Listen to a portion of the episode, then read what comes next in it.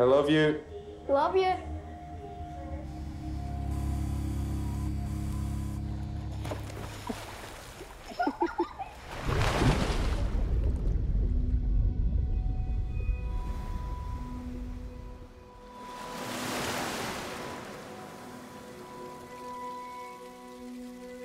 Why don't you go over and introduce yourself? Dad, no, they're like kids. Why don't you go over and introduce yourself? Hmm. Sophie, they're like old.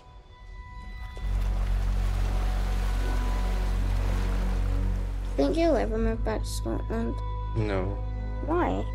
There's this feeling once you leave where you're from that you don't totally belong there again. You okay through there? Don't you ever feel like tired and down and feels like your bones don't work? Like you're sinking? We're here to have a good time, eh?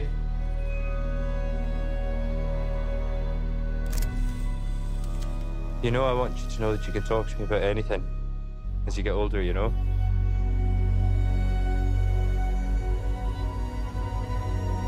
Done it all and you can too.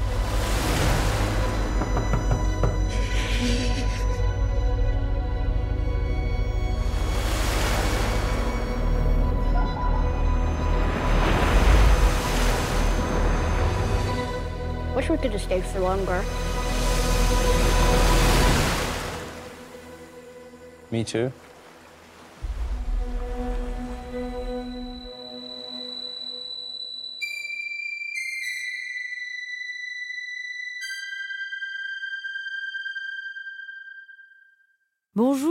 Bonsoir, bienvenue dans ce nouvel épisode de Cinéra Meuf qui est encore une fois une chronique. J'en fais beaucoup ces derniers temps, je sais. Les épisodes thématiques ou centrés sur un film euh, sont en cours de réflexion, écriture, tout ça. En tout cas, ce projet que j'avais initialement commencé euh, il y a deux ans, je l'avais commencé au moment du chômage où j'avais le temps en fait de faire euh, beaucoup de choses, de, de- travailler sur des sujets en profondeur. Or maintenant que je travaille, j'étudie aussi à côté et j'ai ma vie, je fais du crochet, j'ai un chat à nourrir, donc euh, j'ai pas trop le temps en ce moment de continuer un peu euh, les formats que j'avais l'habitude de faire, mais ça va, ça va venir. hein. C'est juste que euh, pour moi, le temps n'est pas de l'argent puisque je ne gagne pas d'argent avec ce podcast.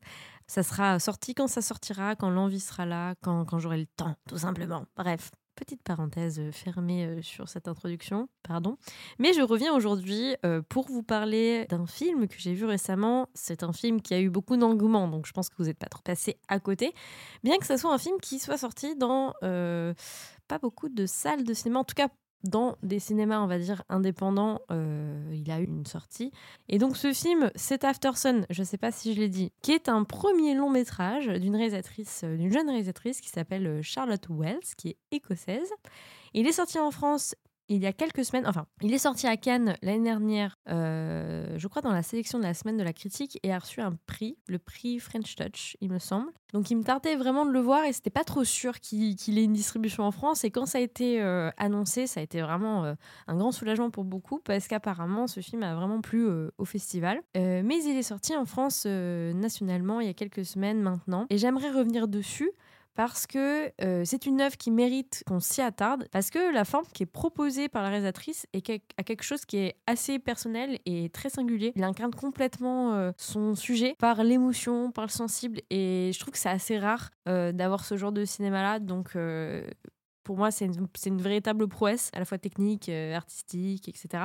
After Sun, c'est quoi? Donc, je vais vous résumer le film. C'est l'histoire de Sophie qui est âgée de 11 ans et qui passe quelques semaines euh, l'été dans un espèce d'hôtel, une sorte de club med pour anglo-saxons, qui est basé en Turquie. Et donc, elle passe euh, cette semaine, ces semaines-là avec son père. Son père, euh, Callum, qui vient d'avoir euh, 30 ans, il me semble. Et euh, donc, ils n'ont pas trop d'écart d'âge. Donc, les gens pensent qu'ils sont d'abord frères et sœurs, mais en fait, c'est son père. Donc, il l'a eu un peu jeune. On comprend qu'elle vit avec sa mère et que du coup, c'est un peu genre bah, un moment privilégié qu'elle passe avec lui. Euh, mais dès lors, dès les premières minutes du film, euh, Charlotte Wells, elle va convoquer le souvenir, la mémoire, puisqu'en fait le film il s'ouvre immédiatement sur un extrait de vidéocassette qui a été prise euh, du coup par, la, par Sophie avec son caméscope mini DV.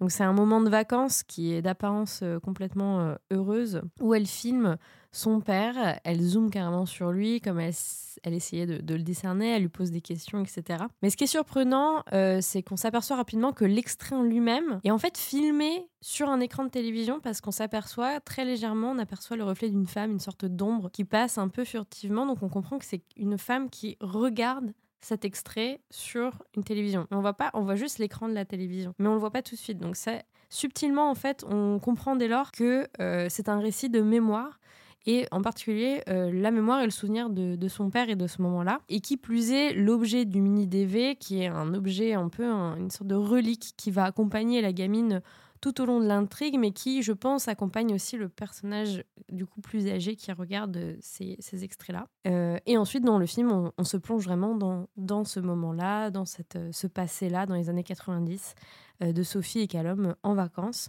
Donc il va sans dire que Afterson semble être un film qui est totalement personnel. Je pense qu'il s'inspire euh, du vécu de la réalisatrice et ça se ressent voilà direct en fait d'emblée avec euh, cette euh, scène d'ouverture. Avant de parler d'Afterson, parce que j'aime bien faire ça, je vais vous parler d'un autre film que j'ai vu il y a un an, je pense. Bah ouais, il y a un an. Un film donc britannique de la réalisatrice Joanna Hogg qui s'est aussi emparée du motif du souvenir dans ces deux derniers longs métrages, euh, The Souvenir Part 1, The Souvenir Part 2, donc c'est vraiment deux films euh, différents euh, qui vont ensemble, que j'ai eu la chance de, voir l'année dernière. D'ailleurs, ces deux films qui ont été produits par la société A24 qui distribue Aftersun. Donc The Souvenir, c'est une œuvre en diptyque qui reconstitue donc cinématographiquement les souvenirs de la relation qu'a eu la réalisatrice avec un homme héroïnomane. Et donc elle qu'elle fait incarner à travers un personnage qui s'appelle Julie donc qui représente du coup cette bah, la réalisatrice. Donc c'est vraiment une, une œuvre autobiographique. Et le premier film du coup c'est euh, vraiment ça. C'est l'adaptation la, de cette relation euh, euh, avec Anthony, un homme très charismatique, un peu dandy, qui est malheureusement complètement accro à, l'héroïne et euh, du coup, on assiste un peu à leur descente aux enfers, mais aussi au déni de Julie et un peu au fait qu'elle qu'elle romantise assez fort cette relation. Ce qui est hyper bien dans ce film, c'est qu'on a vraiment une photographie qui est hyper douce et délicate. Pour moi, elle me fait vraiment penser à une espèce de porcelaine. Euh, toute douce et tout, mais ça contraste, et ça contraste euh, assez fort avec euh, bah, la violence un peu psychologique de, son partenaire Anthony qui la manipule un peu durant tout le film. Et ce qui est hyper intéressant, c'est que la deuxième partie est beaucoup plus rythmée. plus entraînante, elle convoque en fait le deuil de cette relation-là et le souvenir qu'elle a du coup de, de Anthony et euh, de la relation qu'elle a eue avec lui, parce qu'en fait, elle va mettre en scène ces moments du premier film, parce que Julie est une jeune réalisatrice qui fait ses études, et elle doit faire un film de fin d'études, et, elle veut faire une sorte d'hommage à euh, son ex en reprenant les scènes du premier film et en mettant en, en scène euh, des acteurs différents, enfin bref. Et ce qui est intéressant, c'est qu'en faisant cette démarche voilà, de reconstitution de son souvenir, elle voit sous ses yeux toutes les choses qui lui avaient échappé en fait, tous les creux de cette relation, les choses qui allaient pas. Et en fait, elle n'arrive pas à mettre le doigt dessus, elle n'arrive pas à faire son film et il y a plein de problèmes pendant le tournage. Et, en fait, elle, elle, se rend compte progressivement un peu de la toxicité de cette relation avec Anthony. Et donc voilà, c'est vraiment une mise en abîme de mise en abîme. Euh, ces, ces deux films, c'est un projet qui est grandiose, incroyable. Je vous invite à le voir si, si un jour vous pouvez avoir accès à, ces deux films-là. Et donc, c'est des films qui interrogent vachement la, la fabrication du souvenir, mais aussi plus profondément profondément euh, euh, la création, la naissance d'une cinéaste, en fait. C'est le début de, en fait, c'est de là que part son envie de faire du cinéma. Et ça, montre en quoi ce souvenir a façonné euh, la cinéaste qu'elle est aujourd'hui. Donc voilà, c'est un, super film. Donc moi, c'était sûr qu'en regardant After Sun, j'ai direct pensé à The Souvenir, les deux, parties. Mais alors que la forme est totalement différente, vraiment, on n'est pas du tout sur euh, les mêmes effets de mise en scène ou quoi. Mais c'est aussi deux, ces deux films qui convoquent le souvenir, qui parlent de la reconstitution de la mémoire euh, mais surtout de ces, de ces angles morts, quoi. Ces, ces moments où, en fait, euh, des choses qui nous ont échappé dans notre mémoire, c'est voilà, c'est ce truc de, bah, il est arrivé un événement traumatique dans une vie et on essaye vraiment de dénicher les, tous les éléments manquants pour comprendre ce qui s'est passé, pour comprendre le, la personne, cette relation-là. Et on se rend compte aussi que dans The Souvenir, Julie est un personnage qui est en fait bien plus fort et bien plus résilient que ce qu'elle apparaissait être dans le premier opus. c'est un sujet, je pense, qui touche beaucoup de personnes tout le monde chaque individu doté d'une mémoire et euh, d'une vie de, famille ou une vie de couple ou enfin les relations font que parfois on a des événements traumatiques qui arrivent à des degrés euh, totalement différents et propres à chacun mais on a toujours voilà dans notre tête ces scènes qui viennent en boucle toujours toujours et elles sont là elles restent gravées dans la mémoire et elles sont là pour nous indiquer qu'il manque des choses qu'il y a une ellipse une omission un fossé en fait et je pense que c'est vraiment euh, ce qui caractérise ces deux films dans After Sun et dans Souvenir, c'est vraiment ces, ces éléments manquants. Quoi. Parce que After Sun, c'est un récit qui est totalement d'emblée banal, quoi, anodin. Quoi de plus simple qu'une histoire entre un père et sa fille en vacances? Mais en fait, ce qui va habiter le film, c'est bien plus que ça, en fait. C'est euh, c'est un événement, du coup, qui va pas apparaître du tout dans la narration qui va pas nous être montré, mais qui va résonner quand même dans tout le film et surtout dans toutes les impressions qu'a laissé ce souvenir d'enfance pour euh, Sophie. Donc on a vraiment une mise en scène qui se concentre sur les sensations euh, sur le sensible, sur les sensations de Sophie qui mange une glace à la guinguette de l'hôtel, le plâtre de son père qui se décompose par l'eau de la piscine, l'odeur de l'après-soleil, d'où le, d'où le titre, euh, le bruit des vagues, le canapé rêche du lobby de l'hôtel, etc. En fait, on a vraiment cette sensation d'être dans un film sensible qui nous embarque dans une expérience sensible, vraiment d'un souvenir, ce qu'on retient et surtout, surtout les choses qui nous ont échappé de ce souvenir. Et c'est de là, je pense, que part l'obsession de la cinéaste dans le film pour, le, pour l'effet euh, stromboscope, quoi.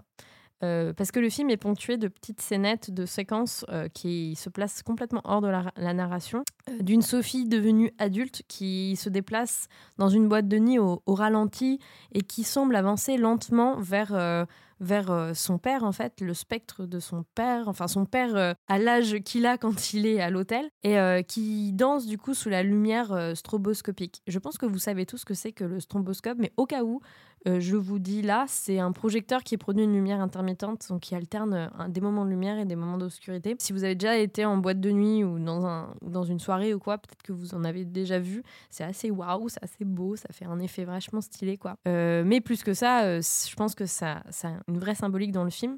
D'ailleurs, il y a une scène aussi trop belle dans un film de Xavier Dolan, Les Amours imaginaires, qui est un, un, de mes films préférés de Xavier Dolan, qui utilise aussi cet effet stroboscopique dans une soirée. Voilà, petit exemple. Et ce qui est fascinant avec l'effet du stroboscope, c'est cette sensation que ça nous donne en fait d'avoir loupé le fragment d'un moment. Paradoxalement aussi, ça fait que bah, on fixe une image dans un temps où ce qui s'est passé avant et après euh, nous échappe. Quoi. C'est, ça qui est, qui est, fascinant avec le, avec. Et c'est ce qui caractérise en fait le souvenir euh, pour la cinéaste dans After Sun. Euh, pour elle, le souvenir, c'est pas tant ce qui s'est passé, mais ce qui s'est passé qu'elle n'a pas pu voir en fait. Et c'est ce qui crée le manque pour elle.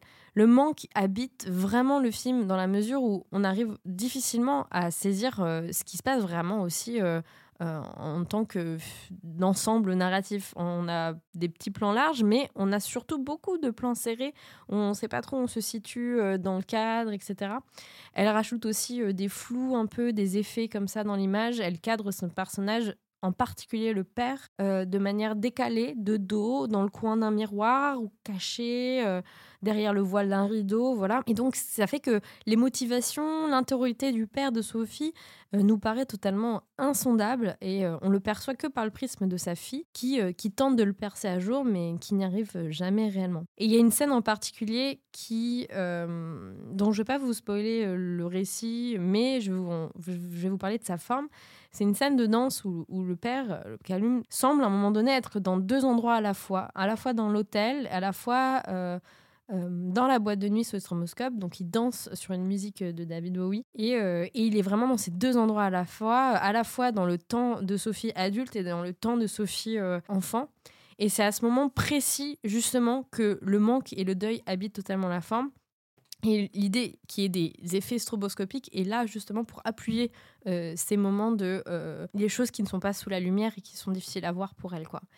Et vraiment c'est là je on entend que je suis émue, mais c'est vraiment, c'est pour moi, c'est de la poésie cinématographique, ce genre de choses. Et euh, c'est un effet de mise en scène qui m'a totalement brisé, touché, enfin, qui m'a qui a touché une corde sensible en moi euh, que en fait je m'y attendais pas du tout et pour moi c'était super beau quoi donc je vous invite vraiment chaudement à, voir et à revoir After Sun qui, euh, qui met la barre vachement haut déjà. On est en, début d'année et on a déjà un film incroyable. Euh, mais en tout cas, voilà, c'est un film qui n'est pas, pas distribué non plus de ouf. Donc, euh, allez-y, parlez-en autour de vous. Euh, ça, ça devrait rester longtemps, quoi. C'est-à-dire que c'est un film qui devrait être vu, qui devrait avoir un peu plus de reconnaissance. Donc, voilà. Vous avez compris, c'est un petit coup de cœur. Euh, sur ce, moi je vous dis au revoir, à bientôt pour une prochaine chronique, j'espère. Pour les petites news, si vous êtes restés jusqu'ici, euh, je pars au Festival de Cannes cette année. Normalement, si tout va bien. Et j'ai peut-être prévu de faire des hum, sortes de vlogs audio. J'allais dire des plugs, mais c'est un nom un peu tendancieux, donc je ne sais pas si je vais l'utiliser, mais c'est rigolo quand même. Euh, je pense venir accompagner mon enregistreur et les micros et tout pour enregistrer un peu ce qui se passe. Un peu, je vais essayer de faire ça au jour le jour ou de vous sortir ça après le festival. Je sais pas, j'ai pas encore décidé. Et euh, autre news aussi, c'est que je vais participer à un ciné-club à Niort le 2 mars qui je l'espère, va être enregistré. Donc si vous êtes à Niort, euh, restez à l'affût sur les réseaux sociaux parce que je vais faire de la communication dessus très prochainement. Je vais y aller pour parler d'un film. On n'a pas encore euh, choisi lequel, mais en gros, ça sera en rapport avec les personnages féminins euh, ou le fait que ce soit un film qui a été réalisé, par une femme. Donc, donc voilà, je vous en parlerai plus dans les réseaux sociaux. C'est pourquoi je vous invite vraiment à, me suivre. Hâte euh, Meuf, en particulier sur Instagram, euh, qui est le réseau social où je suis la plus active. Et donc, euh, et donc voilà, bah, je vous dis à la prochaine et prenez soin de vous.